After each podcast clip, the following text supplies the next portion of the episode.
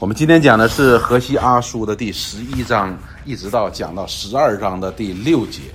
那么我们前边呢，我们第十章的时候呢，我们讲到了这些以色列人，他们离弃神，他们三心二意，他们三心二意，然后呢，他们离弃了耶和华神呢，离弃了耶和华神呢，实际上就是拥抱了世界。就是拥抱了那个偶像，所以呢，他们不是一个简单的离弃了耶和华神的问题，这是个黑白的问题，非黑即白。而且呢，当他们犯罪的时候呢，离弃耶和华神，或者说他去拜偶像的时候呢，实际上就是对神本性的攻击。那么这个一定会带来一个后果。那么这个后果呢，今天来临了。我们看十一章，我们看十一章讲的什么呢？十一章的第一节。这里说以色列年幼的时候，所以开始回忆以色列人刚开始的时候。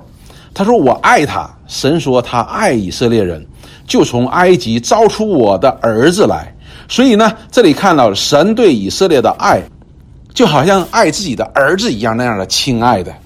第二节说：“先知越发招呼他们，他们就越发走开，向朱巴利献祭，给雕刻的偶像烧香。”也就是说，神。在将以色列人拯救出来之后，不断的差派先知向他们讲话，来引领他们，来帮助他们，就告诉他们要做什么。但是呢，神越发差派先知给他们讲话，讲明神的旨意的时候呢，他们就越发走开，他们越发离神开始远了。相反呢，不是转向神，而是转向朱巴利，给那些雕像、偶像呢去烧香。三节说：“我原教导以法莲行走，用膀臂抱着他们，他们却不知道是我医治他们。所以呢，耶和华神不单借着先知把他的旨意向他们阐明，甚至于第三节说：‘他说我，哎呀，在好像在教以法莲如何行走一样，怎么行走呢？好像一个父亲在教一个孩子在学走路一样，用膀臂抱着他。’但是呢，这样一个父亲的爱的表达呢，这以法莲人呢，北国以色列人呢，他们不明白，他们不知道神是这样的。相反呢，他们却越发走开了，越发推开他。实际上呢，我们看一个小孩就是这样的，小时候的小，特别是男孩子就是这样的。当你越父亲越想拉着他走的时候，他越越要挣开你，因为他觉得说我要自由自在的走，而不需要父亲你带领我走。那么这里就讲到一件事情，他们为什么这么做呢？神说他们却不知道。是在医治他，就是不断的在纠正他的错误，他不知道。那么在第四章当中呢，神呢也批评了那些祭司，对不对？他说：“我的民因无知识而灭亡，走错了路。为什么呢？因为这些祭司就是教导百姓神的律法，他的话语，这些人他们没有尽心尽力，因此呢，这些人呢，他们不明白，缺少这样的知识。”所以呢，他们对神的爱呢，他们不能够不但不能够理解神的爱，反而呢偏离神的爱，远离神的爱。好了，那么我们看以法连人如此的来远离神的时候，神是怎么做呢？第四节说：“他说我用慈绳、爱索牵引他们，我待他们如人放松牛的两腮甲板，把粮食放在他面前。”那么。耶和华神面对这样的不断的要要走偏路，要挣脱耶和华这样的怀抱的这样的以色列人，神是用什么呢？说用慈绳，好像一个绳子，这个绳子是他的慈爱，然后是爱的索，好像拿个绳子在在在牵引着他一样，而这个牵引的是什么呢？是慈绳爱索。哇，我们看到了这个是多么爱，这个这神对以色列的爱的包容忍耐，我们看发挥到了极致。然后他说：“我待他们如人放松牛的两腮甲板，把粮食放在他们面前。”我们就看到了说，神呢实际上是要把它放开，让那个牛在工作的时候呢，在耕地的时候呢，它两腮之间要有甲板，它不能随便动的。但是呢，当它放松下来的时候呢，要得自由的时候呢，那个放牛的人就把那腮腮板要打开，这个牛就可以自由的去吃草、吃粮食。所以呢，神说他用慈生爱所牵引他们，目的是什么呢？是要让他们得自由，能够得粮食。但是以色列人怎么说呢？这是捆绑，所以他要挣脱他们的捆绑。还记不记得诗篇当中说，我们要挣脱耶和华的捆绑？他们把神的这样的慈生爱所的牵引呢，看作是一种捆绑。这个呢，是我们每一个做父母的呢，我们都是亲身经历的。这里不单神有这样的感受，那么神呢，也为我们在这个世界上呢设立这样的家庭，设立父亲、母亲、儿女。那么呢，让我们可以这些做父亲的呢，在地上呢也体会一下在我们天赋的感受。所以，我们今天的孩子呢，很多时候也是这样子的。孩子会认为我们管教他的时候呢，他会觉得说：“哎，你你干嘛管我？”他们不能够体谅为父的心。那么，以色列人、以法莲人呢，也是如此。他对神一直这样的爱，一直这样的带领呢，他认为是一种捆绑。神说：“这是什么呢？这是爱他们。”这是要给他们自由，这是要像一个父亲教他行走一样，教他们怎么知道走正路。但是以色列人呢？哎，你越这样教他，他离得越远。好了，第五节说，他们必不归回埃及地，亚述人却要做他们的王，因他们不肯归向我。那么这些人呢？前面我们讲过了，这些北国的以法莲。当他们面对亚述人的攻击的时候呢，他的他们愿意去寻求埃及人的帮助，但是呢，耶和华神告诉他说：“你们他们必不归到埃及地区。”言外之意是什么呢？就说埃及人帮不了你，肯定帮不了你，而亚述人呢，一定会征服你。而这个结局是什么呢？不是因为亚述强大，也不是因为你们太弱小了，需要和埃及人联合才能够打败他，或者说说，哎呀，埃及人如果能够帮助我们，我们就能够打败亚述王。不是，这个结局是定下来的。那么这结局的原因是什么呢？是因他们不肯归向我，他们就好像一个孩子一样，自己跑不好，走不好路，又不想要父亲的帮助，因此就一定会摔倒的，一样的。因此呢，耶和华神在这里说：“你们又想自己做主，又想自由，但是呢，你们又不愿意依靠神，你们想依靠埃及，你们想去联合来去攻打亚述，这肯定是不行的。因为这个原因呢，不是你不够够强大，不是因为埃及人不帮你，而是因为什么呢？是因为你们不肯归向神，因为是神将你从。”埃及地领出来的，像儿子一样的来爱你，来保护你，但是你们却不愿意在神的保护之下，就是这个意思。第六节呢，就说一定会带来一个结局。他说：“刀剑必临到他们的诚意，毁坏门栓门栓叫门栓，门栓呢就是那门叉，就是那个锁门的那个东西，把人吞灭，都因他们随从自己的计谋。”那么这些亚述人不单要做他们的王，而且要刀剑要临到他们的城邑，也就是说，以色列人要臣服于亚述人，亚述人要毁灭、毁坏这个北国以色列，毁坏门栓的意思呢，就是那个城门被打开了嘛，就是你完全没有保障了，完全暴露在敌人的攻击之下，不但被攻击，而且都要被吞灭的。为什么呢？都因他们随从自己的计谋，就是他们依靠自己的计谋。前面我们讲过了，他们又给人家，甚至于把这个金牛犊啊，把他们的神送给那个亚述人的王，说什么啊？献给你做礼物，就是表达自己的臣服。他们用了，一方面他要想依靠埃及，另外一方面呢，又想和这个亚述人求和睦、求臣服。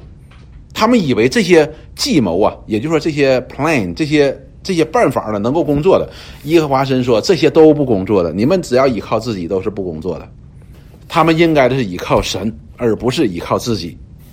好了，他们一定会被亚述人吞灭的。然后接下来就说，说我的民偏要背道离开我，众先知虽然招呼他们归向至上的主，却无人遵从主。这里就讲到了说，耶和华神这样的来呼召他的时候呢，他说他的民呢偏要，偏要就是讲到他们很固执，我就不那样，我就是不这样，这是罪人的本性的，是很有意思的，就好像我们家的孩子一样，你不让他做的事，他偏要去做；你不做呢，他反倒没事儿，很有意思的。你越提醒他，好像他就提醒他作恶了，他偏要去做。所以呢，这些以色列人呢，就偏偏要离开神，不依靠神，要依靠自己，依靠自己的计谋。虽然众先知招呼他们归向这位耶和华神，这位至上的主，但是呢，没有人去去回应的。这里提到了说，先知呼召他们归向至上的主，这里给我们看到一件事情，就是说这些先知呢，向他们所向以色列所呼召、所显明这位主他的本性的时候呢，这位以色列神的本性呢，说是至上的。什么意思呢？也就是说，他不单是以色列的神，他也是全地的神。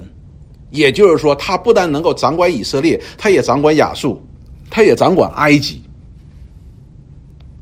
前面我们看到了那些以色列人怎么说？哎，耶和华神不管我们，对不对？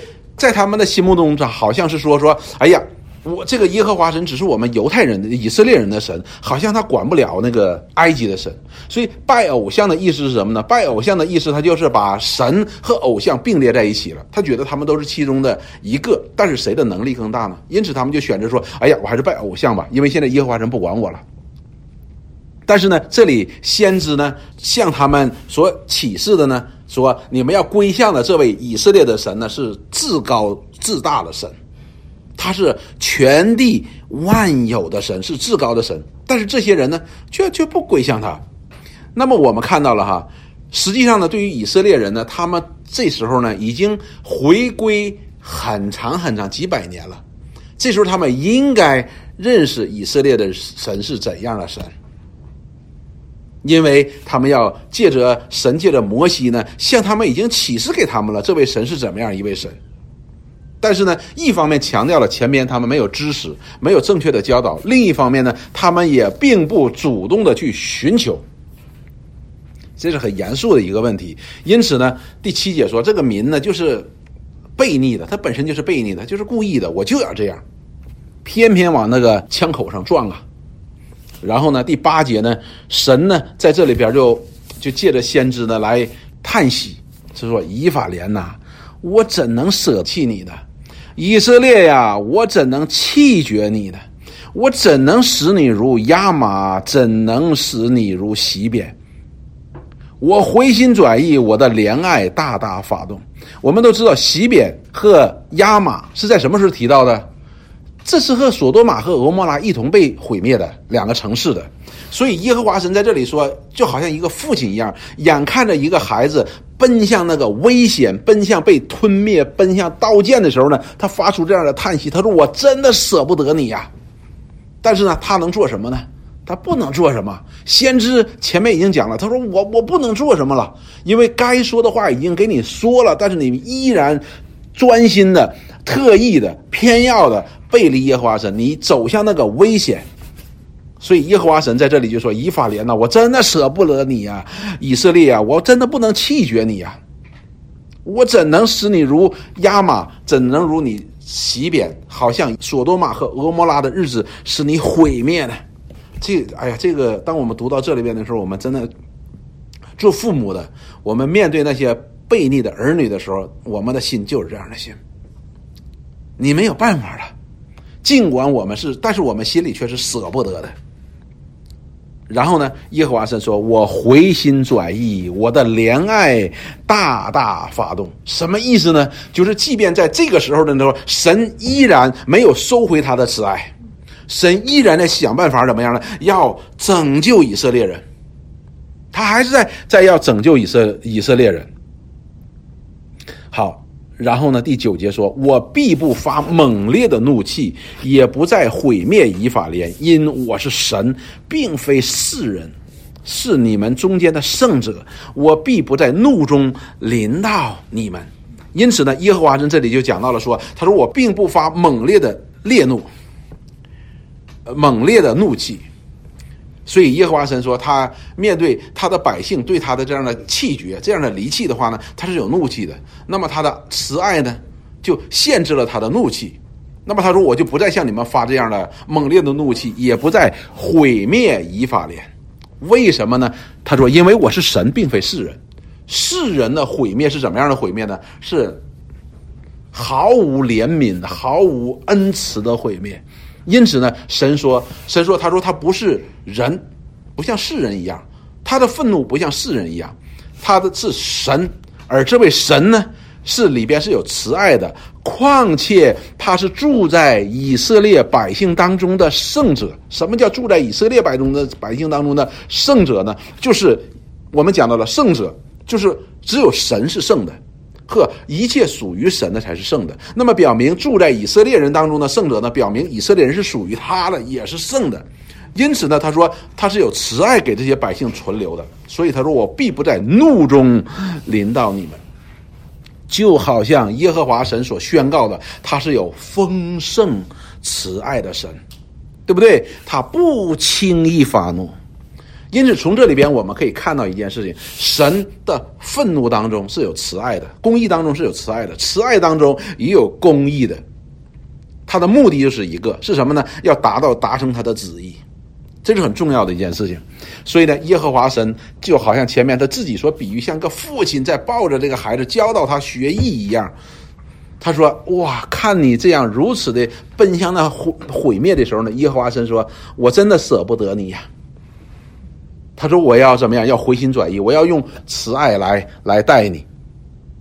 尽管你犯了这么大的错，耶和华神的怒气呢，他没有走到极端的，因为世人的怒气呢是走到极端的，而他的怒气呢不对他的百姓不走到极端。为什么？因为这些人是属于他的。好了，人呢是随着自己的情绪所左右，但是神不是的。神虽然公义，但是呢，他也有慈爱在他里边。”然后第十节说：“耶和华必如狮子吼叫，子民必跟随他。他一吼叫，他们就从西方急速而来；他们必如雀鸟从埃及急速而来，又如鸽子从亚述地来到。我必使他们住自己的房屋。”这是耶和华说的。你看啊，当这里边讲到耶和华是狮子的时候，当他讲到他吼叫的时候，他是为了他自己的百姓，他要向什么？要向以色列的。敌人要吼叫的，当神所兴起的这些亚述人管教了以色列，以色列从当中学到功课之后，耶和华神必向以色列的敌人怎么样变脸？记不记得耶和华神借着先知耶利米向以色列人所报告的好消息？说什么？他说，当这个巴比伦人管教完了犹大人之后，他说他必把这个杖怎么样？把它折断。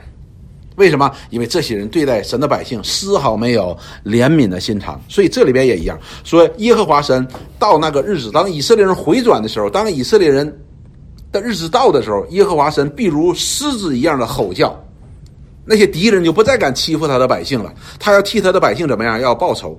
那么他的子民呢，就要跟随他，好像鸟，好像鸽子一样，要从埃及地、从亚述地怎么样呢？要回归到。以色列本地，然后住自己的房屋，这是耶和华说的。那么这里边，耶和华神也告诉了这些以色列人，就是以后他们的光景。前面讲到他们必分散在各地，而这里边讲到是有一天呢，耶和华神要像狮子一样来吼叫，来将以色列人重新带回到怎么样，打败那些仇敌，将以色列人重新带回到以色列地，让他们住自己的房子。然后十二节说，以法莲用谎话，以色列家用诡计围绕我。好了，那么这里边就讲到了说，以法莲人呢喜欢用谎话，就是表面一套，背后一套，就是这样的。以色列人呢也用诡计来围绕耶和华。前面我们讲到了，他们呢并非不去敬拜耶和华。但是呢，他们把耶和华只是当这个众神当中的一位神，甚至于他还不如外邦人的偶像，是这样的。所以他是用什么呢？用诡计说犹大却靠神掌权，向圣者有忠心。下边他括号里说，或作犹大向神向诚实的圣者犹疑不定。这两节经文呢，有两个不同的翻译的版本，在我们的和合本圣经呢，选择是犹大靠神掌权。然后向圣者有忠心，但是呢，我们去看英文呢，在 ESV 的里边呢，它所翻译出来的呢，就是它括号里边这所讲的，讲到了犹大呢，他们不与神同行，他们呢也在呃圣者面前呢犹疑不定。那么这两个呢是完全相反的，那是因为它两个不同的版本，而我们的和合本圣经呢选择的是犹大却靠神掌权，向圣者有忠心。因为呢，圣经的合成的过程当中呢是有不同的版本的，一共有四个版本，这个我们不讲。但是呢，这里边呢，无论是哪一个选择哪一个讲法呢，它都有它的根据的。比如说，我们这里边讲到说，犹大却靠神掌权，向圣者有忠心，是因为什么呢？因为当时何西阿先知所在的这个时代呢，那个北国南国的皇帝是谁呢？是乌西亚王。乌西亚王是个好王。那么从大的方面来讲呢，北国和南国呢有一点不同。南国呢，呃，北国呢，北国以色列呢，他们的王呢不断的频繁的更换，而这些人呢都不不都是大卫的子孙的，他们有的可能是就待三天的皇帝的，他们彼此杀戮，大部分王呢都是不好的。因为他们都陷在他们第一个王耶罗波安拜偶像的这个罪里边了，而南国犹大呢，这里边有许多的好王，这些人呢效法他主大外行耶和华眼中看为正的事情，因此呢，犹大呢，他是经常会出现一些很好的王。那乌西亚王呢，就是其中之一。乌西亚王呢是北国啊，是南国犹大呢很难得的一个王，他在位的时间也比较长，他十六岁就登基。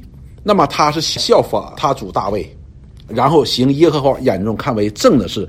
那么我们在历代之下的时候呢，那里边对乌西亚王呢有详细的介绍。他专心寻求耶和华神，他是专心寻求耶和华神的，因此呢，耶和华神也与他同在。那么当有乌西亚王的时候呢，我们记得还记不记得那个呃以赛亚书啊？以赛亚书那时候就是乌西亚王在世的驾崩那年，对不对？那么也因着这位乌西亚王专心寻求耶和华神，专心倚靠耶和华神，所以那个时候呢，是那个时代呢，南国犹大呢是非常非常复兴的一个国家，国富民强的一个时代了。那么呢，这里就说犹大却靠神掌权，向圣者有忠心。这样来说，这个乌西亚王呢是没错的，而且从历历代的那些好王当中呢也是没错的。但是另外一个我们也看到了，就是乌西亚王这样一位好王。他也是因着他倚靠神所带来的这样的成就呢，而骄傲自大，对不对？他去献祭啊，也做了很多的错事儿。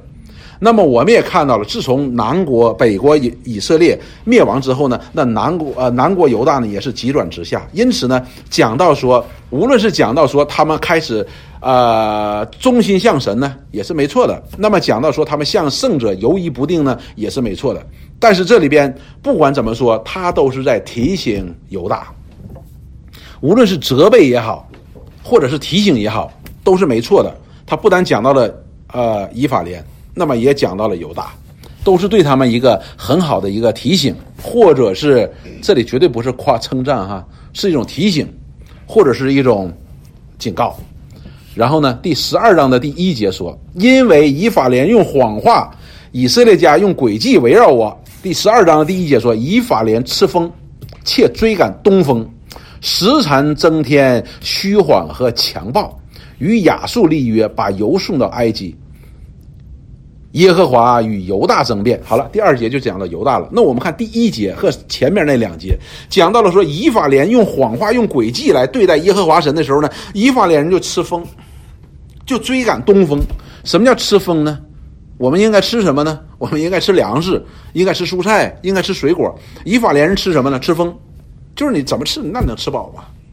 言外之意呢，就说你是一个虚空的，你所做的这一切是虚空的，没有用的，吃风不能吃饱的。你需要的吃粮食，也就是说，以色列人这些谎话呢，他们不能够真正解决自己的问题，他们用的这些诡计呢，也不能解决自己的问题。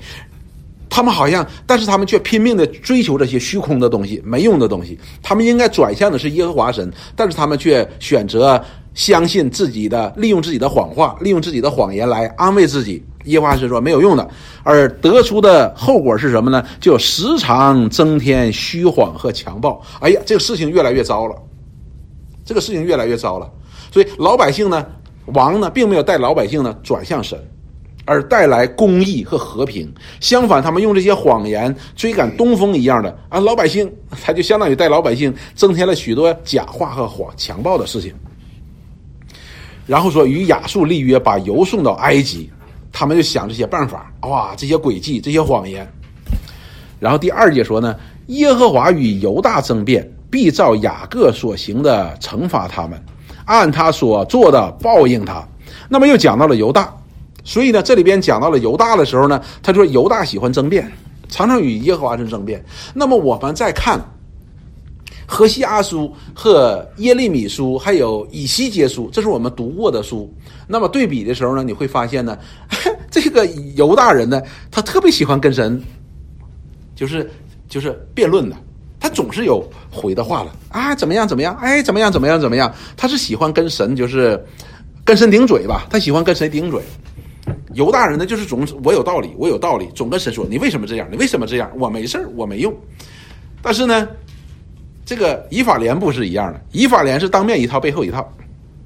哎，当面都挺好的，也敬拜你，但是他相反却趋向于更依靠自己。然后呢，耶和华神说：“好，无论是以法莲，无论是犹大，他说我必照雅各所行的刑罚他们。雅各呢，指的就是以色列家，以色列家。他说你以色列，我必照你们所行的，无论你是好争辩也好，无论你们依靠你们的虚谎也好，依靠你们的这些偶像也好，你们都是离弃了耶和华神，那你们就要得到离弃耶和华神所当得的报应。”这个报应你必须要得到的。好了，第三节说，他在府中抓住哥哥的脚跟，壮年的时候与神较力，与天使较力。这里就讲到雅各嘛，对不对？雅各的意思是什么？就是抓的意思。因为他生的时候呢，出生的时候，他那个孪生的哥哥以扫出生的时候，他抓住人家的脚跟。那壮年的时候呢，与神较力，哈，在亚伯渡口和神的天使来较力，与天使较力，并且得胜。然后哭泣恳求，在伯特利遇见耶和华，耶和华万军之神在那里小谕我们以色列人，耶和华的是他可纪念的名。这节经文非常重要。这里讲到了雅各，不单讲到了雅各，讲到了雅各年轻的气壮的时候，他怎么样？他是与神较力的，对不对？也就是讲到了说，以色列的根儿是什么呢？本身就是悖逆的，就是不好的。这个我们在上午讲创世纪时候呢，我们讲的非常的清楚。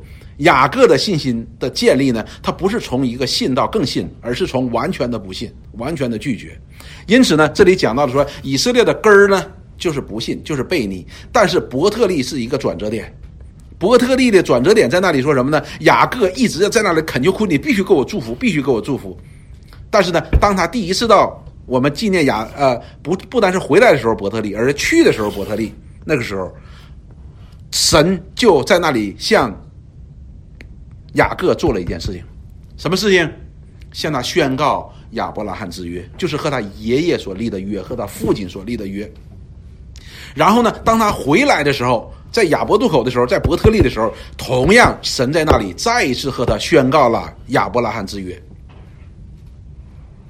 因此呢，说这里后边他说，在伯特利遇见耶和华神，这里边实际上是讲到了，不单是遇到了耶和华神，而且耶和华神怎么样和他宣告了亚伯拉罕之约。然后呢？这里就说耶和华万军之神在哪里小于我们以色列人，耶和华的名是可纪念的。什么意思呢？耶和华是以色列的神。因此呢，这里边他就讲到了说，他说犹大、以法莲，你们做了这么多的事情，你要得到报应。你们背逆、背逆、离脱离。那么神呢，一直像一个父亲，一个怀抱他的孩子一样，在教导他的孩子一样。但是你们努力的去挣脱，挣脱的时候呢，你们就寻求这些虚妄的事情，最后怎么样呢？你们就得到这个结局。但是呢，耶和华神说，你们是还是雅各，你们还是以色列。雅各也好，以色列也好，你们开始的时候就是悖逆的国民。但是你要纪念是两一件事情，就是在伯特利，耶和华两次在那里向以色列人所宣告的亚伯拉罕之约。因此，神在前面才这样可以这样说。他说怎么说？他说，呃，就是十第八节说：以法莲呐，我怎能舍弃你呢？以色列啊，我怎能弃绝你呢？我怎能使你如亚马？怎能使你如洗脸？我必要回心转意，向你大大发动怜爱。因为什么呢？因为虽然你们在以色列当中是悖逆的，但是神纪念神在伯特利向雅各、向以色列所立的约，因此他依然向他发动慈爱，依然怎么样？依然要拯救他们。他依然像一个狮子一样，要为他的百姓要发出吼声。然后呢，下边他就说了，耶和华的名是可纪念的。为什么？他是以色列的神。下边第六节说，所以你当归向你的神，他是你的神呢，你应该归向他。他今天依然在以慈爱在引领你、牵引你，你要归向他。因为现在这个危险，这个网罗，这个报应已经马上就要来了。你应当归向神。然后下面说，谨守仁爱、公平，常常等候你的神。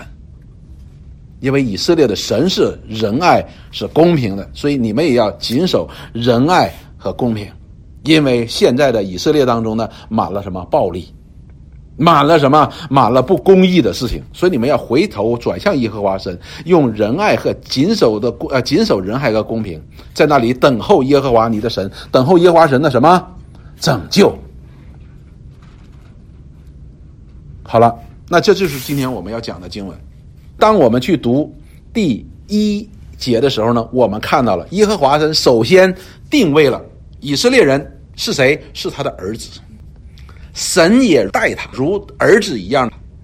然后呢，下边就讲到了说，神是每天每天的，就是怀抱他，来教导他如何行走，派先知来教导他。但是呢，他们越发的要以为这是神怎么样，是捆绑他，他要挣脱这个绳索。他们把神的慈神爱锁呢当成捆绑他的锁，他要挣脱，挣脱呢。当他们挣脱的时候呢，他们就要依靠自己。当他们依靠自己的时候呢，他们说依靠的埃及呢要依靠不住，而亚述人呢一定会打败他们的，必要吞灭他们的。为什么呢？因为他们不肯归向神。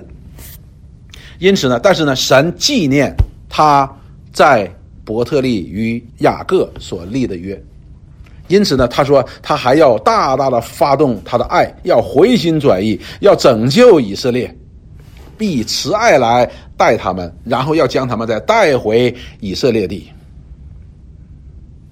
然后他就说，尽管以色列当。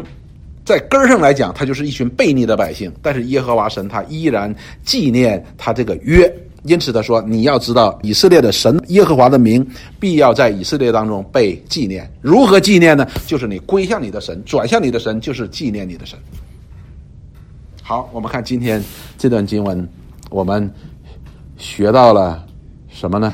所以弟兄姊妹，我们应该有个正确的认识。这里面讲到慈绳爱锁的时候呢，我们心马上就化了。但是你要知道，慈神爱说里边有的很多是管教，并不像我们想的，好像哎呀孩子啊，哎呀不是这个的，有些时候是管教的。就是这一次，无论是亚述人毁灭以色列，或者是巴比伦人就残酷的烧毁这个耶路撒冷，这也叫慈神爱说，因为那好过什么？好过地狱的烈火，所以这是非常重要的。时间关系呢，我们就开始做总结啊。弟兄姊妹讲的都都都非常完全了。那么这张经文呢，让我们看到一件事情。我先把它总结出来，然后我们再解释。说神是守约施慈爱的，他现在呢正是施慈爱，也正是守约的时候。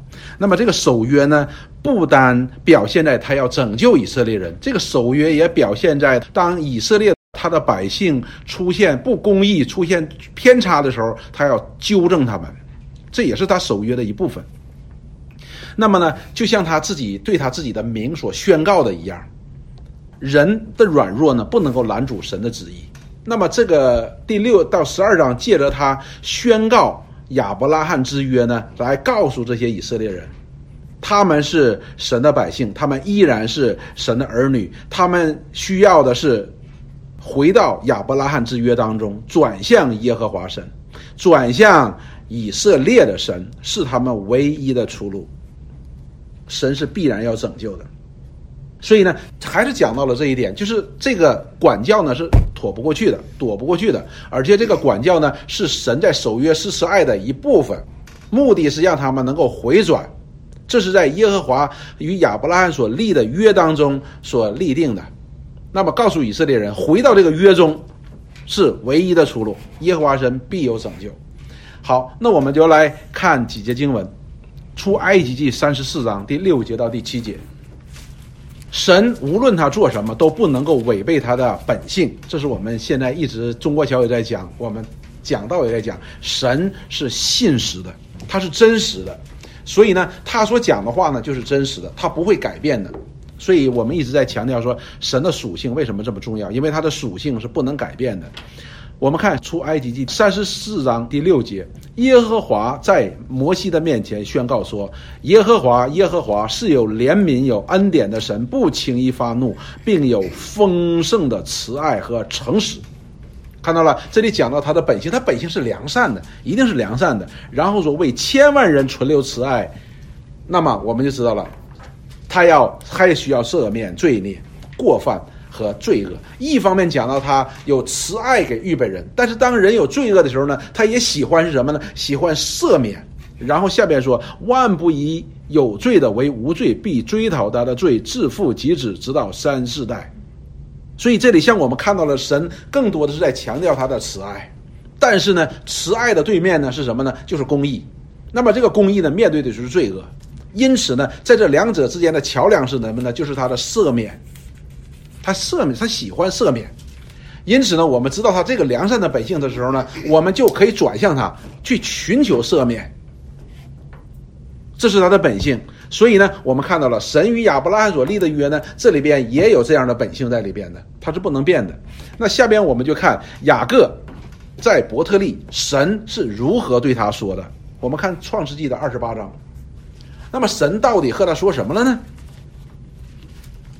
就在伯特利，这是雅各离开他舅舅拉班啊，去到他舅舅离开了他的父家，去到他舅舅拉班。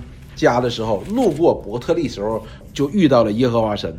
那么第十三节，耶和华站在梯子以上，说：“我是耶和华，你主亚伯拉罕的神，也是以撒的神。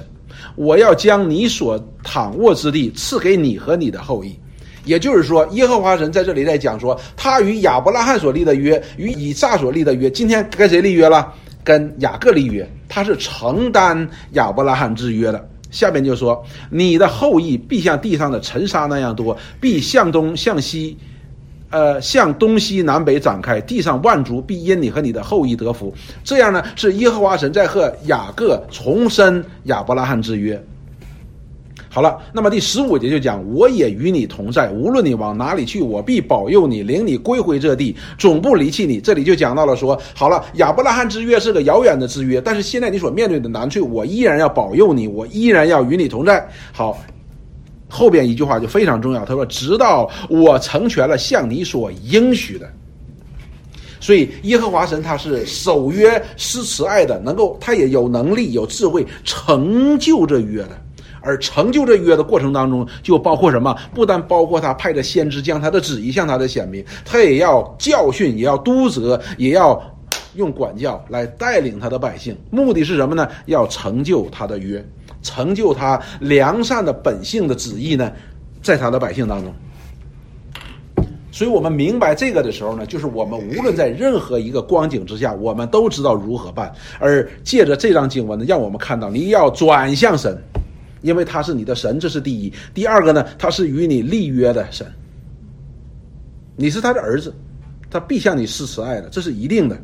好了，下面我们再看一节经文，就是以色列人他们是如何来看待在苦难当中，他们是如何来看待这约的。我们看诗篇七十七篇，诗篇的七十七篇。讲到了以色列人也是如此的。当他们在被掳之地的时候呢，似乎好像说：“哎呀，这个我们好像耶和华神不理我们了。”我们看诗人如何说。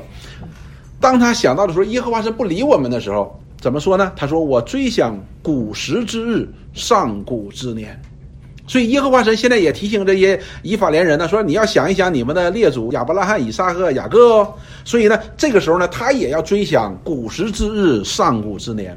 我想起。我夜间的歌曲，扪心自问，我心里也仔细醒察，所以这时候你要醒察，要醒察，看自己的路是不是走错了，为什么发生这些事情？然后第七节说，他就开始有一个问题了，说：难道主要永远丢弃我，不再施恩我了吗？难道他的慈爱永远穷尽，他的应许世事废弃吗？说，难道神说话不算了吗？难道神不再向我们施恩了吗？难道神忘记开恩，因发怒就止住他的慈悲吗？说神是不是改变了呢？他思想这一切的时候，他也就是他心里开始有些怀疑了。那么他回到什么上面了呢？第十节说：“他说我便说这是我的懦弱，但我要追念至高者显出右手之年代。”所以他这是我的软弱。他的软弱是什么？怀疑。他开始怀疑神的应许，他开始怀疑神所立的约，向以色列所立的约。因此呢，他说：“那我就要追念至高者显出右手之年代，就是什么呢？他是如何在以色列当中实现他的公义的，这样的一个一个年代。也就是说，神他不会改变，他一定能够达成他的旨意，一定能够守约施慈爱。”所以呢，耶和华神在这里边又在提醒这些以色列人：你要思想追念至高者献出右手之年代。你要做什么？你要归向这位至高者吗？就是这个意思。好了，那么我们今天呢？对我们今天的提醒是什么呢？我们看提摩太后书的第二章。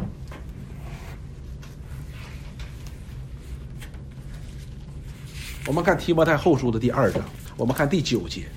当保罗讲到。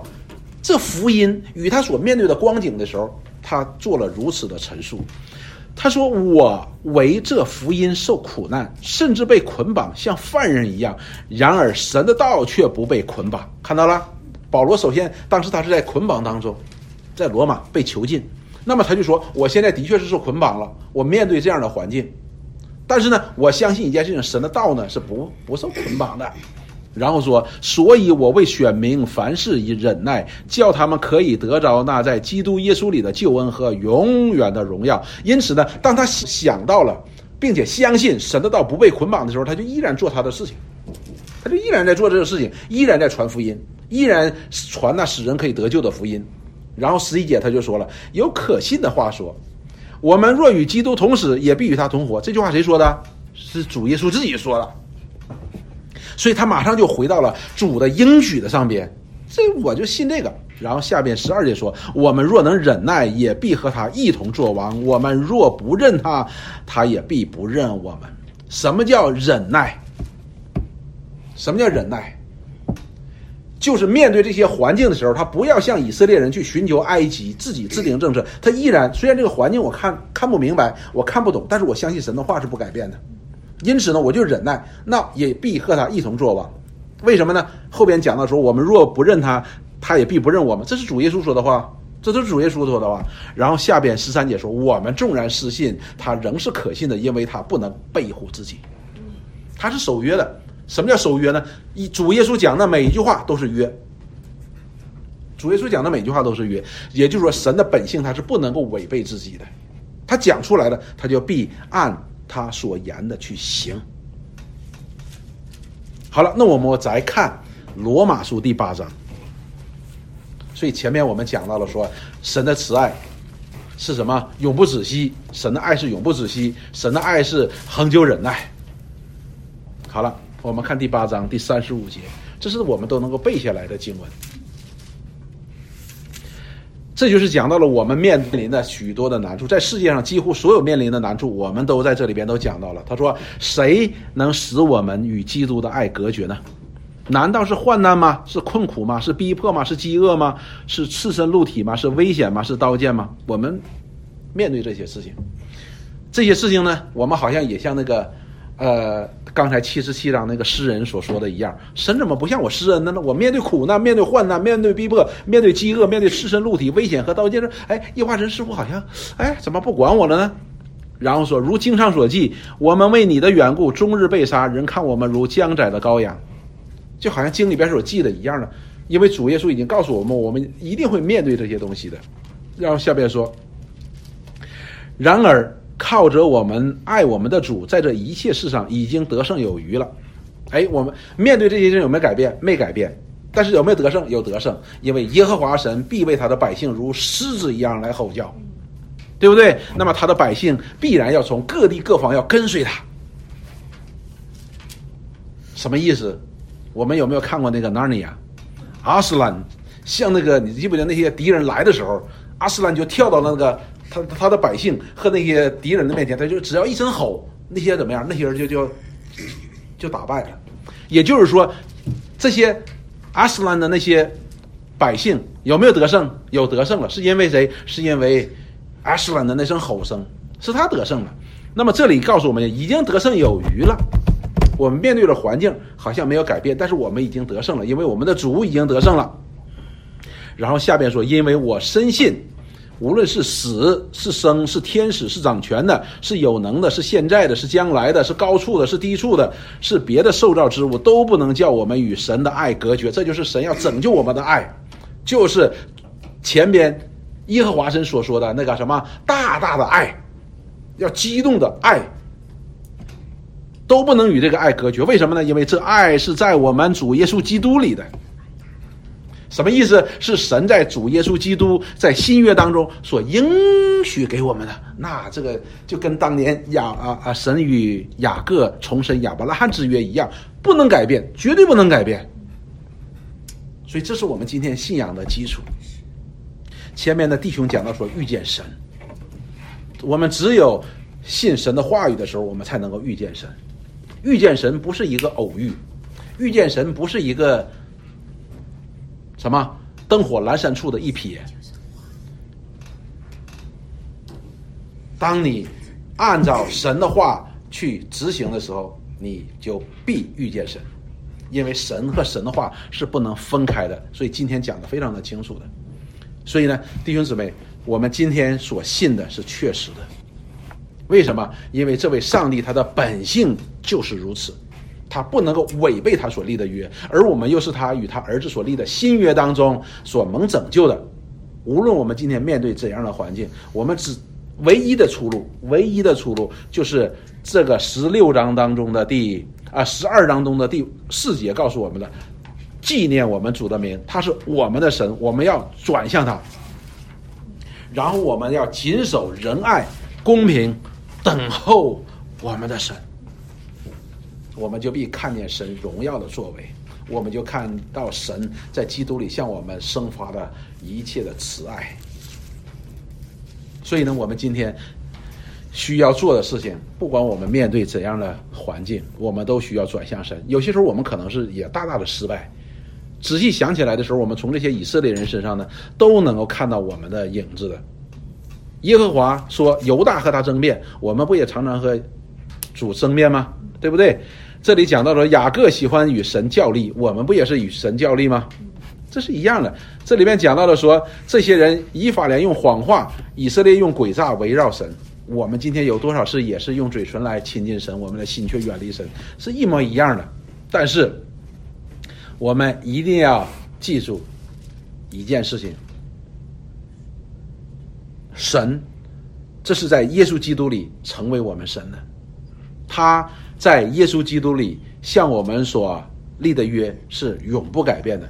他说：“信他名的就不至灭亡，反得永生。”我们在任何情况，我们都需要转向他。无论我们怎样失败，面对怎样的艰难，不要依靠自己的势力，不要依靠自己的才能，好像这里以法连人一样，他们依靠自己的计谋，自己想办法。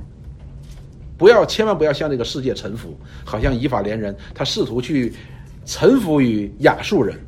来博得亚述人的这样的喜悦，我们今天也不要试图去臣服于这个世界，来博得这个世界的欢迎，没有用的，因为我们离弃耶和华神就是死路一条，没有什么讲的。